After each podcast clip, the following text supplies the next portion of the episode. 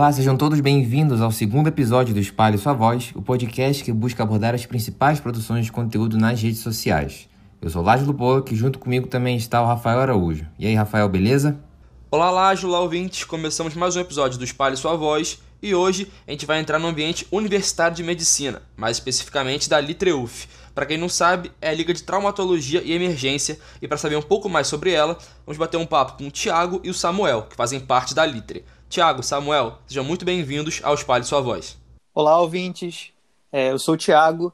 Queria agradecer aqui o convite para a gente poder espalhar o nosso projeto, né? A gente poder espalhar a nossa voz, contar um pouquinho sobre como é o nosso projeto e como as redes sociais têm ajudado a gente a seguir eles. E aí, galera, tudo jóia? É, eu sou o Samuel e tô aqui hoje para a gente poder conversar um pouco mais sobre o que é a Litriuf entender esse panorama de uma liga dentro do cenário universitário.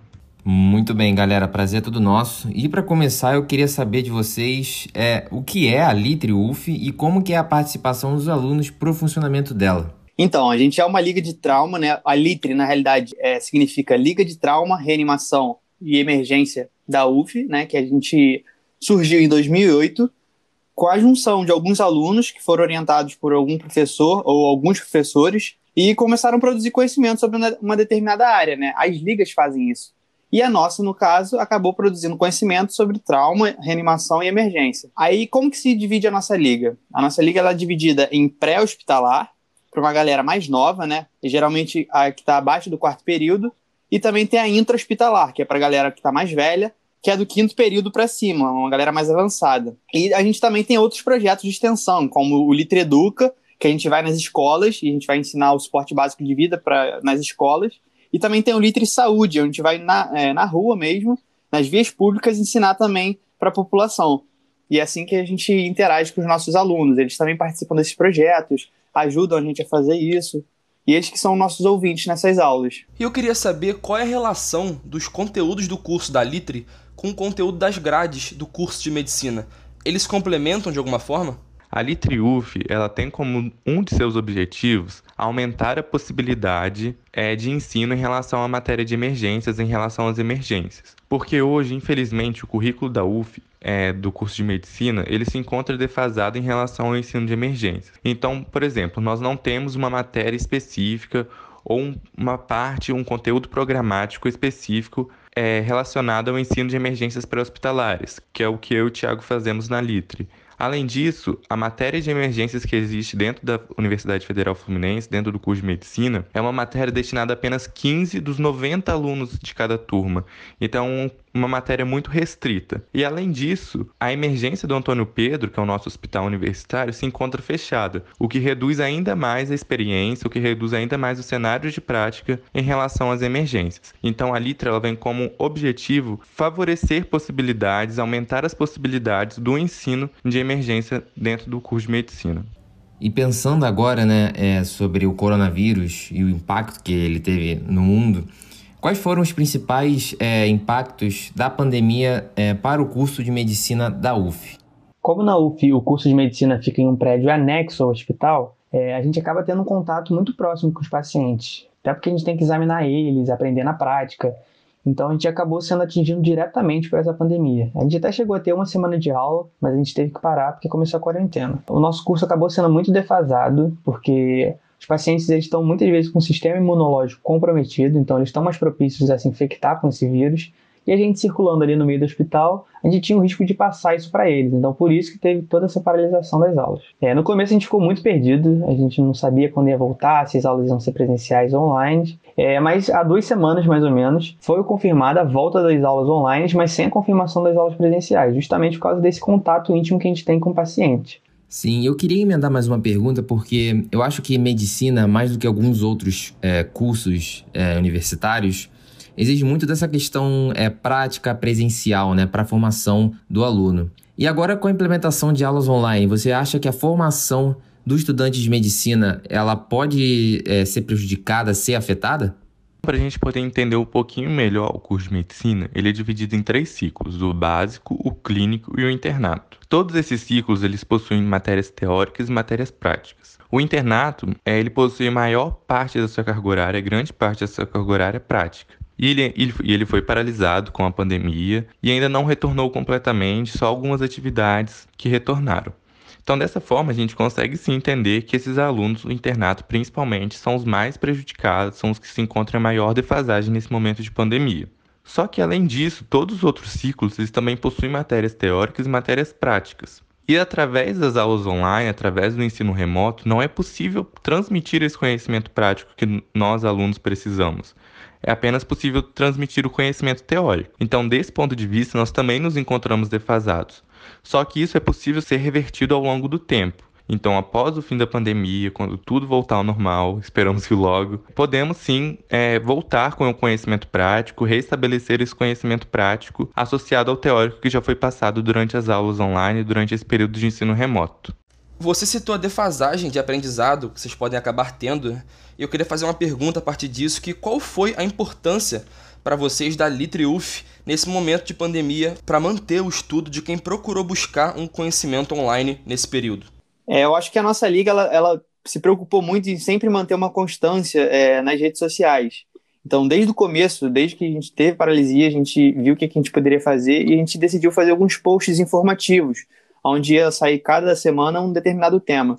Então a gente fez isso, se eu não me engano, foram 10 semanas, não foi, Samuel? Foi. Isso, a gente fez 10 semanas e a gente promovia interação nos stories, é, fazia enquete, é, realmente um, um, conteúdo, um conteúdo muito bom, assim, em uma qualidade, informação, é, sem passar por uma revisão. E mais recentemente, a gente, terminando essas 10 semanas né, que se passaram, a gente decidiu dar continuidade a esse projeto na quarentena, porque tem muita gente que quer aprender que está em casa. É, a gente começou a gravar essas aulas, eu e o Samuel, a gente fez um curso para a galera que está mais jovem, né, uma galera um pouco mais abaixo do que a gente, e a gente também já está fazendo um outro projeto que é para a galera um pouco mais avançada, que é a galera do intra-hospitalar que aí realmente vão vir professores, é algo um pouco maior, que envolve realmente uma logística maior. Mas o importante foi que a gente não deixou a produção do conhecimento parar. A gente realmente tentou dar a informação do jeito que a gente conseguiu nessa quarentena, que foi pelas redes sociais. Então, galera, vocês falaram sobre os posts e eu queria saber mais de vocês como foi o processo de divulgação de cursos e projetos da Litre. É, o Instagram de alguma forma ajudou é, vocês a atingirem o público-alvo que vocês desejavam? Como foi esse processo de divulgação e o uso das redes sociais também.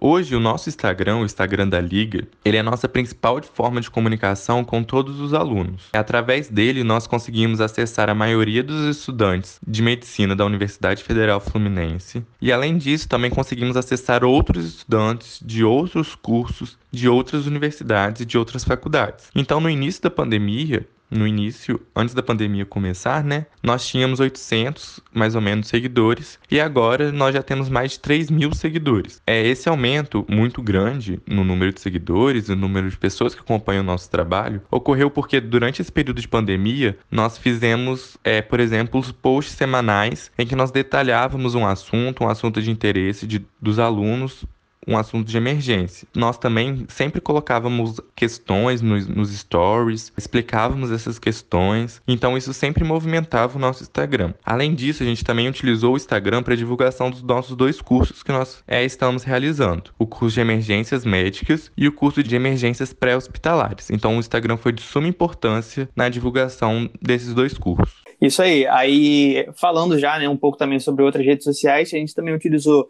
o WhatsApp, porque o nosso curso para essa galera um pouco mais jovem foi um. A gente limitou, né? A gente não fez um curso totalmente aberto. Então, realmente a gente utilizou o WhatsApp porque a gente conseguia ter contato com quem a gente queria, o nosso público-alvo, né? E a gente também fez o contato com eles pelo Telegram, porque lá a gente pode fazer enquete, botar arquivos com um pouco mais de facilidade. E eles compraram muita ideia, eles realmente migraram para essas plataformas. A WhatsApp realmente a galera já tinha, mas Telegram muita gente não tinha e baixou para se adaptar a essas novas mudanças do depois da pandemia. Vocês acabaram de falar né, da utilização do Telegram, né? É, para fazer enquetes, é, disponibilizar arquivos mais pesados e tal. Além de informar, vocês também se preocupam em oferecer um canal para que os estudantes possam tirar dúvidas, fazer críticas, realmente aumentar essa proximidade entre é, os estudantes e a direção? Então, foi exatamente no Telegram que a gente buscou ter esse contato. Nos próprios vídeos que a gente fazia durante o curso, a gente falava para eles tirarem as dúvidas que eles tinham lá no Telegram e que a gente ia responder o mais rápido possível. É, como é um número pequeno, ou a gente sempre reforça que eles devem tirar dúvidas e tal, é, eles realmente, não sei se por motivos de vergonha, eles não falam muito, mas a gente recebeu até um feedback positivo deles, então eles puderam se comunicar com a gente ali. Ah, bem legal, bem legal. E vocês costumam pensar em como vai ocorrer o processo de postagem do conteúdo, como em cronograma, design, definir público-alvo, a forma que isso vai ser passado? Isso difere de acordo com a liga ou geralmente tem a mesma fórmula? A liga é dividida em diversas diretorias. Então, existe a diretoria que vai cuidar do pré-hospitalar, existe a diretoria que cuida da parte intra-hospitalar e também existe a diretoria de eventos. A diretoria de eventos que tem a responsabilidade de cuidar do Instagram, da divulgação, divulgar a liga, né? E essa diretoria de eventos, ela faz todo um planejamento para que os cursos sejam divulgados, para que atraia o máximo de público possível. Então, dependendo do público-alvo, a gente organiza uma escala de divulgação. Essa diretoria, ela planeja e divulga as artes de acordo com o que ela acha necessário, de acordo com o que ela seja mais chamativo. Então, existe todo um planejamento, existe todo um estudo por trás, por essa direção, que é a direção de evento, para divulgação no Instagram. Então, é tudo muito bem planejado. E vocês geralmente produzem tendo como público-alvo os acadêmicos de medicina ou fazem algo mais aberto para qualquer um que se interessar? Então, a princípio, esses cursos que a gente faz, é, a gente começou agora, então a gente está pegando, tentando pegar um pouco da prática. A gente está fazendo realmente só para a galera da medicina. Eu e o Samuel, que demos as aulas, a gente sabe qual foi a linguagem que os alunos estão aprendendo. Então, a gente sabe qual termo a gente vai poder usar, qual, o que, que a gente vai poder falar. Por meio do Litre Educa, por meio do Litre Saúde, a gente pode ter um contato com uma outra parte da população, né? Essa parte que não faz a medicina ou segue outros cursos, é, no caso, é, na escola para crianças que estão querendo aprender também suporte básico de vida, a gente ensina, para a população como um todo, no Litre Saúde, enfim, a gente consegue ter um contato com quem não é da medicina por meio desses outros projetos de extensão. Mas no momento, ainda a gente está fazendo um, um, os cursos online é, realmente só para galera mais voltada para medicina mesmo. Ah, bem legal. É, eu queria saber de vocês o seguinte: é, vocês já fizeram parte de outras ligas também. Além do foco e do conteúdo que cada liga possui, há uma diferença nas postagens é, de uma liga para outra? Ou há uma, um alinhamento mínimo é, entre as ligas? Pode ser na linguagem, nas artes? Quais são as principais diferenças na utilização das redes sociais em relação às postagens de cada liga? Eu faço parte da liga de pediatria, além da liga de trauma. E na Liga de Pediatria, é, a gente está desenvolvendo alguns trabalhos no Instagram. A gente começou fazendo alguns posts para abranger tanto as pessoas que são é, estudantes da área de saúde, como para abranger também os pais que seguem a liga, os pais do, dos médicos, que são os orientadores da liga, os pais que, que consultam com os médicos, né, que são orientadores da liga. Na liga de pediatria, essa nossa linguagem ela é mais ampla, porque a gente não se restringe só aos estudantes de medicina. É, e além disso, agora a gente está promovendo algumas lives durante, durante a semana, e essas lives que a gente faz a divulgação no Instagram, as lives acontecem pelo Instagram, elas realmente têm um, um intuito de conversar com os pais. É, então, a nossa última live, por exemplo, foi uma live que a gente abordou o aprendizado durante o tempo de pandemia. Esse é um assunto que é de interesse dos estudantes, mas principalmente é de interesse dos pais. Então, teve muitos pais assistindo, teve muitos pais interagindo. Acho que o nosso público foi de 250 pessoas é, ao longo da live. E a gente pôde tirar as dúvidas dos pais de como, com o médico, que é um médico neuropsiquiatra, infantil, de como realizar o ensino nesse momento de pandemia, nesse isolamento de, é, nesse momento de isolamento social. Então, a Liga de Pediatria tem um outro viés, que é realmente, de, além de orientar os estudantes de medicina, também orientar os pais dos pacientes. Agora, falando um pouquinho do, da outra diretoria que eu sou, além da Litre, eu também sou da Lionc, né, que é a Liga de Oncologia. E eu acho que, assim, até um pouco antes dessa pandemia, tinha uma tendência da gente, das ligas usarem o Instagram realmente só para anunciar seus, seus simpósios, seus trabalhos. Uhum. Enfim, e depois dessa pandemia, um pouquinho antes, começou também a produção de conteúdo. Então, realmente, a gente começou a produzir um conteúdo para galera que estuda na, na medicina UF. É, mas, por exemplo, a gente fez um curso na Lyon, que na Liga de Oncologia, que foi aberto para outras para outra galera, é, da medicina, e de outras universidades, de outros estados. Teve até gente de outro país participando. E a partir daí a gente teve um, um aumento no número de nossos seguidores muito grande. A gente hoje está com 25 mil seguidores e a gente está com um público que não é só de medicina. Então a gente, quando faz os nossos posts, a gente pensa nisso também. Então a gente faz de vez em quando alguns Sim. posts é, direcionados para essa galera da medicina. Então a gente faz, por exemplo, a gente fez live sobre residência de oncologia. Eu imagino que quem não é da medicina não vai ter tanto interesse. A gente também fez uma uhum. outra sobre acho que foi sobre fellowship é, em oncologia nos Estados Unidos. Então, assim, acho que quem não é dessa área não vai ter tanto interesse. Mas por contrapartida, a gente também faz posts para essa galera que não é da medicina. Então, esse mês agora é o mês de conscientização de câncer de cabeça e pescoço. Então a gente foi lá e fez um, um post falando sobre as prevenções, é, os sintomas, as causas, de uma maneira bem simples de que todo mundo possa entender. Então a gente realmente tenta adaptar. Então, por exemplo, agora na Lyon, que a gente está tentando adaptar realmente um pouco para a galera voltada para medicina e um pouco para a galera que não é desse público específico. Uhum. Já já a gente vai falar um pouquinho mais da Lyon que da LIP, mas antes disso, eu queria fazer uma pergunta que eu deixei escapar um pouco mais acima, de como foi a experiência de dar aula online na Litre. Dar aulas online foi muito cansativo, porque a gente tinha que fazer a preparação das aulas, nós tínhamos que estudar todas as aulas, apesar das aulas já estarem feitas antes da pandemia. A gente teve que revisar as aulas, teve que acrescentar novos conteúdos e a gente teve que se preparar para dar as aulas. Isso foi muito cansativo. No início, foi mais cansativo ainda porque a gente não entendia o funcionamento de uma gravação online, sem achar que poderíamos errar. Então, foi muito cansativo no início. É, quando, for, quando nós fomos pegando as manhas, quando nós fomos começando a entender como ocorre a gravação online, foi se tornando mais fluido, foi se tornando menos cansativo. Mas realmente é um processo muito trabalhoso e é um processo muito difícil a gravação online. Foi isso mesmo que o Samuel falou. Tiveram aulas que a gente teve que regravar ela inteira. A gente chegou no dia seguinte, a gente falou, não satisfeito, assim, a gente chegou e falou: Ah, eu não achei que ficou legal, a gente travou muito, a gente gaguejou muito, nossa didática não foi tão boa, a gente pode fazer melhor. A gente foi lá e refez no dia seguinte. A gente estava muito preocupado também em entregar um conteúdo de qualidade. É, a gente também uhum. fez uma apostila para eles, então a gente teve todo o trabalho de escrever. Foi uma apostila que também passou pela revisão de uma, da galera lá da liga. Então, assim, foi cansativo, mas em, quando a gente vê elogios e tal, é sempre recompensa. E sobre o engajamento das pessoas que participaram, que assistiram, foi satisfatório ou vocês esperavam mais? Então, foi satisfatório sim. A gente tinha em mente 100 pessoas, a gente conseguiu essas 100 pessoas de uma maneira rápida. Eu acho que no mesmo dia esgotou, em questão de 5 horas, 6 horas esgotou a gente conseguiu atingir esse público, a galera do primeiro, do segundo, terceiro, quarto período, a galera mais nova, que realmente está entrando, está com ânsia de aprender alguma coisa. E como elas estão paradas na pandemia, tem turmas que ainda não tiveram nenhuma aula. Então essa galera realmente está querendo aprender alguma coisa. E foi essa oportunidade que eles tiveram. É, e o aproveitamento dos alunos ele tem sido bom. Então, dos 100 alunos que se inscreveram, a gente imaginava aí que um, pelo menos uns 20% não iriam se comprometer com o curso. Porque geralmente, quando, é um, quando as pessoas veem alguma coisa grátis assim para se inscrever, geralmente se inscreve e depois acaba deixando de lado. Então, nós fizemos um pré-teste para a galera e, tipo assim, nós tivemos muitas respostas, mais do que a gente esperava. A participação na primeira aula também foi muito grande, as aulas ainda estão liberadas para a galera. Então, tem bastante gente assistindo, tem bastante gente acompanhando as aulas sim. É, porque no dia de hoje, no momento dessa gravação, ainda faltam 15 dias para a gente encerrar o nosso curso. Então eles ainda estão com tempo. Uhum. É, mas a nossa primeira aula, ela de 100 pessoas, já 84 pessoas assistiram. A gente viu hoje de manhã essa informação. Então, assim, a gente estava com medo disso. A gente tinha até cogitado que só 60 pessoas talvez pudessem ver, mas foi muito pelo contrário. Já temos 84 pessoas. Ah, legal. Vocês falaram né, agora há pouco sobre engajamento é, com os cursos da Litre. E você, Thiago, fez parte também da Lionk e o Samuel fez parte também da LIP.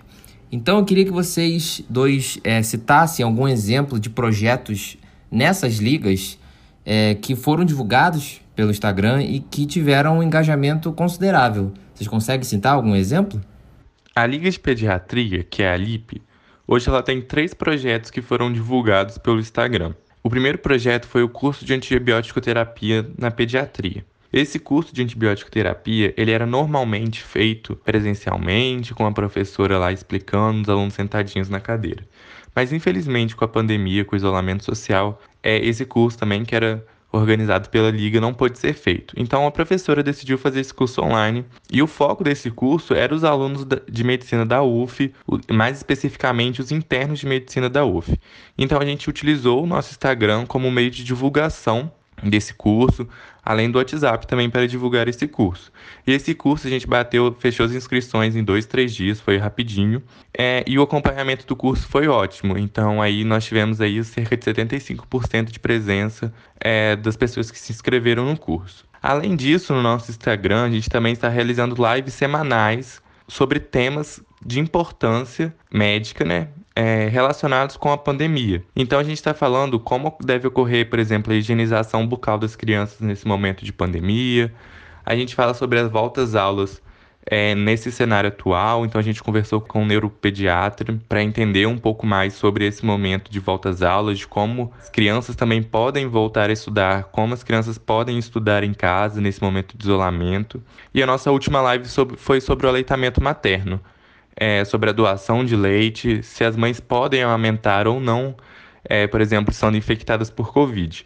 Então a gente abre esse espaço para os estudantes e para os pais também poderem, os pais né, que, das crianças poderem acompanhar essas lives. Além disso, também pelo Instagram, é, nós ajudamos a divulgar e ajudamos a organizar a Solped, que é o primeiro simpósio online das ligas de pediatria. Então, mais de 50 ligas de todo o país se uniram é, e formaram o primeiro simpósio é, de ligas de acadêmicas de pediatria que vai começar em poucos dias. Então, a, Liga, a LIP é uma dessas ligas organizadoras desse simpósio. Sim, sim. E também tem uma causa social por trás é, disso, né? Que vocês estão tentando implementar. Isso é algo mais recente ou sempre fez parte da ideia de vocês? Então, a Liga é um lugar de produção de conhecimento. Nosso intuito é justamente compartilhar esse saber e por sermos estudantes de medicina, muitas pessoas recorrem a gente para saber um pouco mais sobre determinada doença, um tratamento, e a gente acaba tendo um papel na sociedade de informar sobre prevenção, fator de risco, é, importância sobre uma vacinação, proteção contra alguma infecção sexualmente transmissível. É, então, até mesmo no cenário de corona, muitas pessoas vieram tirar dúvidas com a gente. O nosso curso mesmo a gente ensinou aos alunos a fazer uma reanimação cardiopulmonar em tempos de Covid, e acaba que esse é o nosso papel social, de ensinar e de alertar a população. Além disso, a Liga Acadêmica é um projeto de extensão. A universidade ela se baseia em três pilares: pesquisa, extensão e ensino. A extensão é a gente levar o conhecimento da faculdade para a população em geral. Então a Liga é um desses projetos que tende a levar essa informação para a população. Então, através do Instagram, a gente está conseguindo levar essa informação. E além disso, existem os cursos presenciais, né, como Litra Educa, Litra Saúde, que a gente também consegue levar essa informação, que é uma informação de ambiente acadêmico, que é uma informação restrita aos profissionais de saúde, para também para a população. Muito bem, o Samuel falou um pouco pra gente dos projetos da LIP, que, como falamos, é a Liga de Pediatria. Vou pedir pro Thiago agora falar pra gente da LIONC, que, como falamos, é a Liga de Oncologia da UF, no qual o Thiago participa. Tiago, queria saber os projetos, os planos futuros, tudo que a Lionc já produziu de conteúdo e que tem aí planejado. É, lá na Lionc também a gente pensou em fazer um curso, a gente pensou em fazer um curso, primeiramente, para os alunos da medicina, porque quando a gente fala de oncologia, ainda tem um certo receio, alguns alunos também têm um certo preconceito, e a gente queria fazer um curso introdutório, para que eles realmente vissem um beabá da oncologia. Então a gente estava com medo, um dos nossos medos era que não desse uma quantidade suficiente de alunos na aula, então a gente chegou a falar, cara, gente, vamos convidar namorado, namorada, primo, amigo, tia, papagaio, cachorro, para assistir, porque tem que dar volume. E a gente estava com medo. E a gente abriu esse curso no Instagram é, para outros cursos, para galera de outra faculdade. E em questão de três dias, a gente simplesmente saiu de 800 seguidores para 10 mil seguidores. E só foi crescendo, crescendo, crescendo. O número de inscritos foi aumentando. No final, quando a gente encerrou, a gente não deixou é, as inscrições abertas até o dia do curso. Então, se a gente tivesse deixado, o número seria talvez o dobro. Mas a gente encerrou as inscrições e estava com 22.500 inscritos. Então, a gente tinha inscrito desde o Rio Grande do Sul até o Amazonas, Fortaleza, Ceará, Sergipe, pessoas de todo o Brasil. Galera até mesmo de fora do Brasil. Então, a gente pôde alcançar uma galera que, sem as redes sociais, a gente nunca alcançaria. Então, o nosso medo inicial, que era realmente a gente não ter um público, a gente teve um público muito maior do que a gente esperava. A gente cresceu imensamente. A gente pô, saiu de 800 seguidores para 25 mil seguidores. E isso em questão de um mês ou menos. E como que foi o processo de convite dos profissionais da medicina para dar aula no curso? É pelo que eu vi, tem até certificado, né? É isso mesmo? Foi, foi isso mesmo. É, a gente costuma dizer que a galera da, da medicina é muito solidária um, um com o outro, né? Então, assim, quando a gente chegou e pediu, a gente explicou que era um curso totalmente gratuito, a gente não tinha intenção nenhuma de ganhar dinheiro, era realmente só produzir conhecimento para passar para a população. Muitos dos professores foram solícitos, então eu acho que de todos que a gente perguntou, acho que só teve um que se sentiu um pouco desconfortável com esse negócio de dar aula, né? porque lembrando que a gente fez esse curso no começo da pandemia, então ainda não tinha 100% esse, esse negócio de migrar para a internet, como vai acabar tendo. Uhum.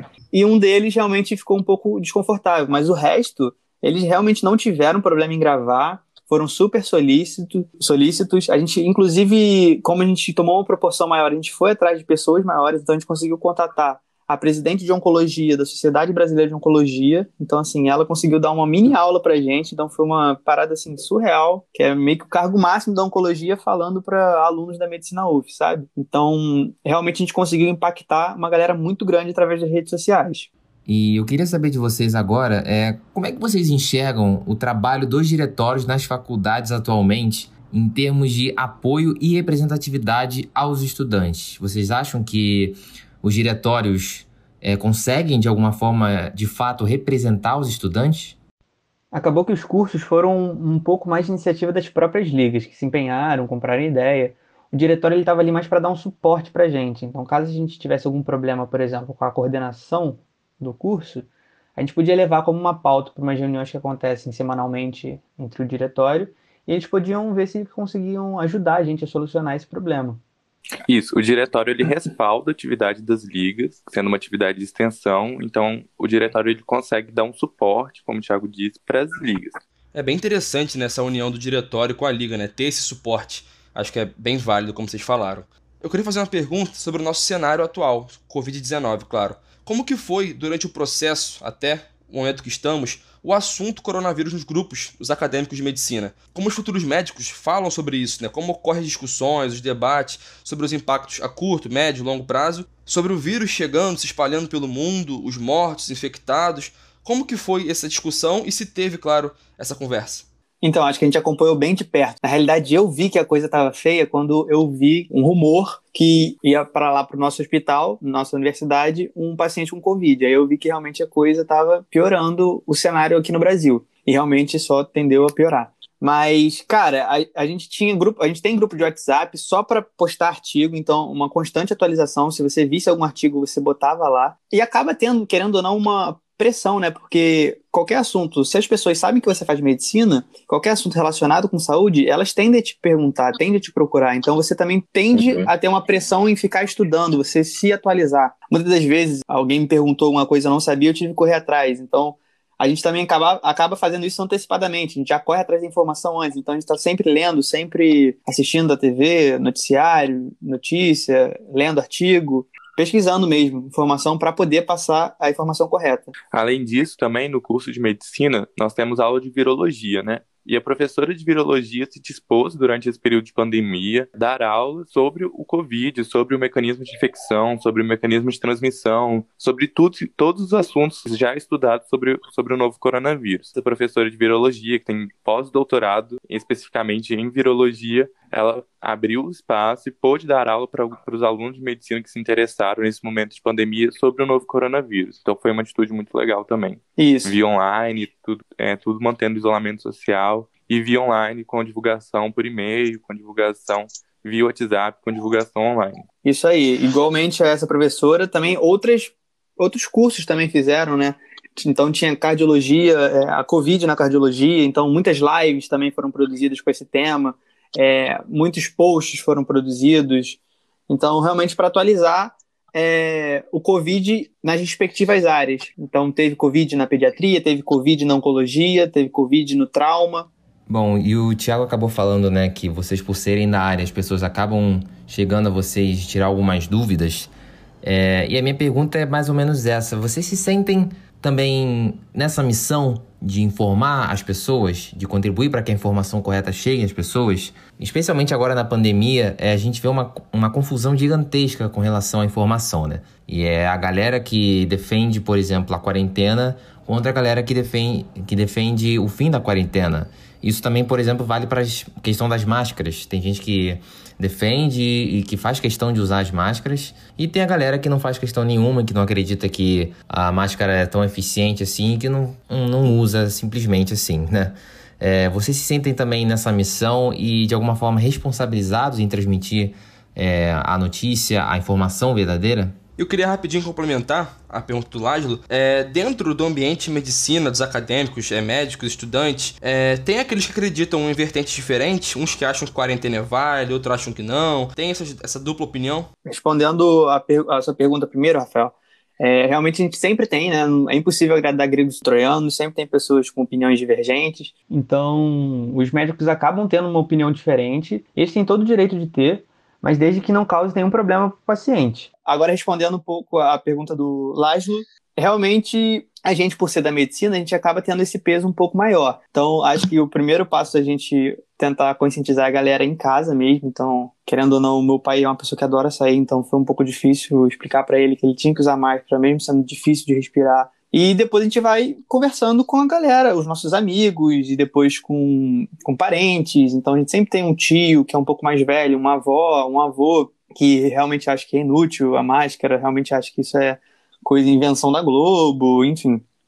Então realmente a gente convencendo e a gente e por meio da informação mesmo validando o nosso argumento e mostrando para eles como é eficaz a, a, as medidas de prevenção. Então a gente vai aos poucos falando para amigos, começa com parentes, depois a gente vai falando para amigos, e esses amigos falam para outras pessoas, e assim a gente vai disseminando a informação. Vocês disseram que buscam muito artigo na internet para se basear, aprofundar no assunto. Eu, como jornalista, também faço muito isso. E quando vejo uma fake news, eu gosto sempre de procurar a verdade né, sobre o fato e mostrar para a pessoa que está talvez divulgando aquilo que ela está errada, ou pelo menos tentar fazer isso, já que nem todo mundo aceita uma outra visão sobre um assunto. Eu tô falando isso porque eu vi muitas coisas doidas nesse período de Covid referente à doença, né?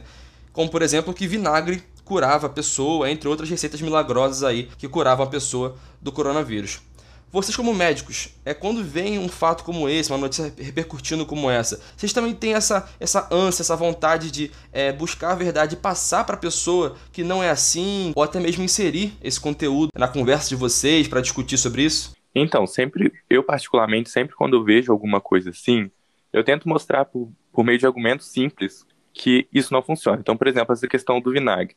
É muito fácil a gente pensar que o vinagre não funciona, porque o vinagre, por exemplo, é muito mais barato do que o álcool gel. Então, seria muito mais interessante para os hospitais, ao invés de usar o álcool gel, utilizar o vinagre. Então, por, por meio de argumentos simples assim, a gente, eu tento particularmente é, converter essa opinião dessas pessoas e mostrar que realmente não funciona. E sim, tipo assim, é, no início da pandemia, que estava rolando muito mais rumores sobre isso, ainda estão rolando rumores, é, nesse grupo de WhatsApp que a gente tinha, a gente sempre colocava, perguntava as coisas, né? Que, é, perguntava que nós tínhamos dúvidas, e sempre alguém tinha um artigo para explicar exatamente aquilo que a gente tinha uma dúvida. Então a gente perguntava se o vírus era realmente transmitido pelo ar, tinha lá um artigo que mostrava que era ou que não era. É, a gente perguntava lá, por exemplo, se o vírus ficava por muito tempo em superfícies. Aí sempre alguém tinha um artigo pra, mostrando lá se ficava ou se não ficava. Então, tipo assim, esse conhecimento era muito disseminado entre a gente, porque nós mesmos temos o, a dificuldade de entender todo o processo, porque ainda não é o todo o processo de disseminação do vírus, todo o processo de, de replicação desse vírus, todo o processo de contaminação ainda não está muito bem descrito, é tudo muito novo. Então, sempre quando a gente tem alguma dúvida, a gente, a gente joga lá nesse grupo e sempre tem algum artigo, alguém que tem algum conhecimento para trazer. Então, gera esse compartilhamento de conhecimento entre nós mesmos, que somos estudantes, que somos da área da saúde. É, eu também queria complementar falando que foi uma produção de conhecimento muito grande. Então, a produção de artigos foi muito grande. E é uma maneira que os médicos conseguiam se, se comunicar. Então, saiu um estudo lá em Hong Kong, então a gente recebia aqui. Saiu um estudo lá na China, a gente recebia aqui rapidinho. E assim a gente se comunicava com outros cientistas, a gente se atualizava da, dos estudos que saíam. Todos esses estudos ainda são muito recentes, né? Geralmente, é, estudos levam anos para serem feitos, a gente está realmente fazendo rápido por causa da correria do tempo, é, mas com certeza ainda vai sair muito conhecimento acerca do Covid. Muito bem, galera. Bom, a gente está chegando no finalzinho aqui da nossa nosso bate-papo e para finalizar eu queria fazer uma pergunta para vocês, pensando no futuro mesmo, né? Diante desse cenário de pandemia do coronavírus, é, com as aulas remotas e que deve continuar por um bom tempo ainda, quais são os próximos passos da Litre e, e também das ligas, né, é, de medicina, de projetos online e como que vocês projetam o futuro das ligas, do curso de medicina também em geral? é a médio e longo prazo?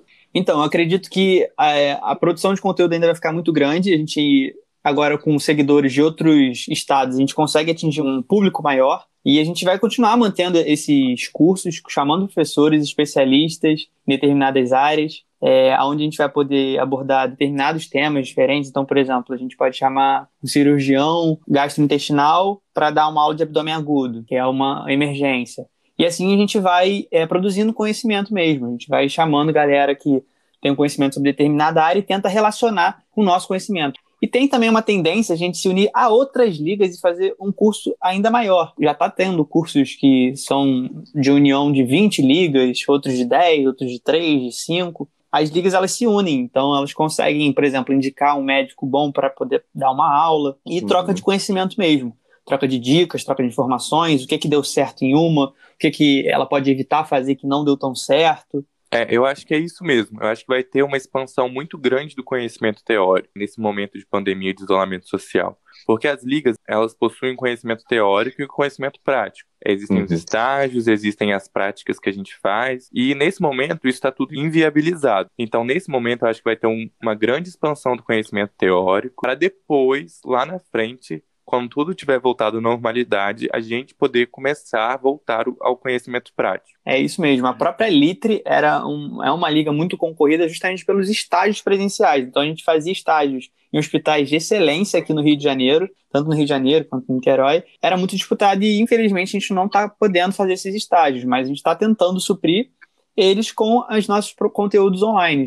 Eu acredito que agora a produção pós-pandemia vai continuar nas redes sociais, a gente vai se unir a outras ligas é, que também abordam sobre a mesma área, mas de outras faculdades. Então, atualmente já existe cursos com mais de 20 ligas organizando, outras com 10, 3, e através disso a gente consegue produzir conteúdo, trocar informações, trocar dicas, falar o que, que foi bom, o que, que foi proveitoso, qual é a melhor plataforma, qual é o melhor método de ensino.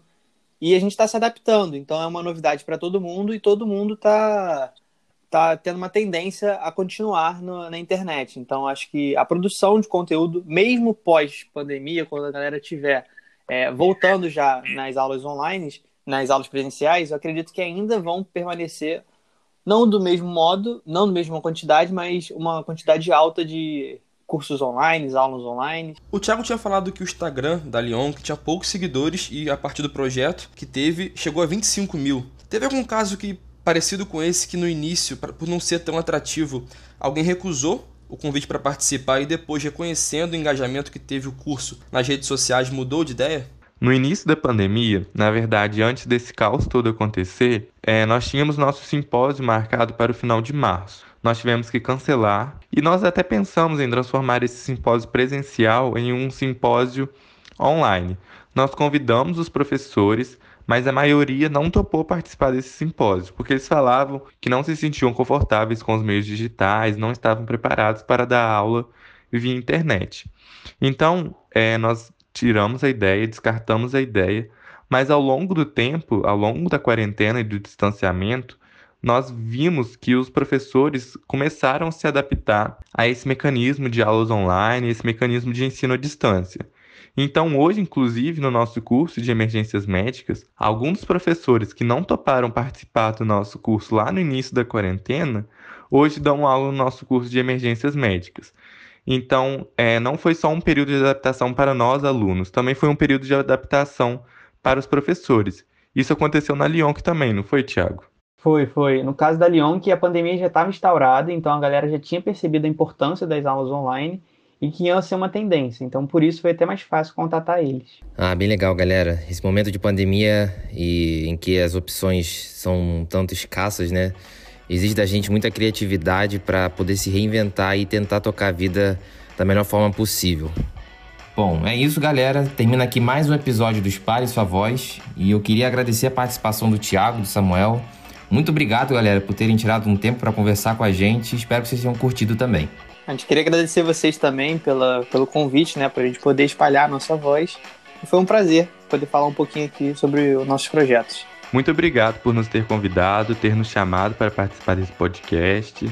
Queria parabenizar vocês pela iniciativa, que é muito interessante, e também agradecer aos ouvintes que nos acompanharam até aqui. Tchau, tchau, até mais. Show de bola. Rafael, até a próxima. Até a próxima, Láslo. Aproveito para agradecer mais uma vez ao Thiago e ao Samuel. E semana que vem, mais um episódio do Espalhe Sua Voz. Um grande abraço a todos.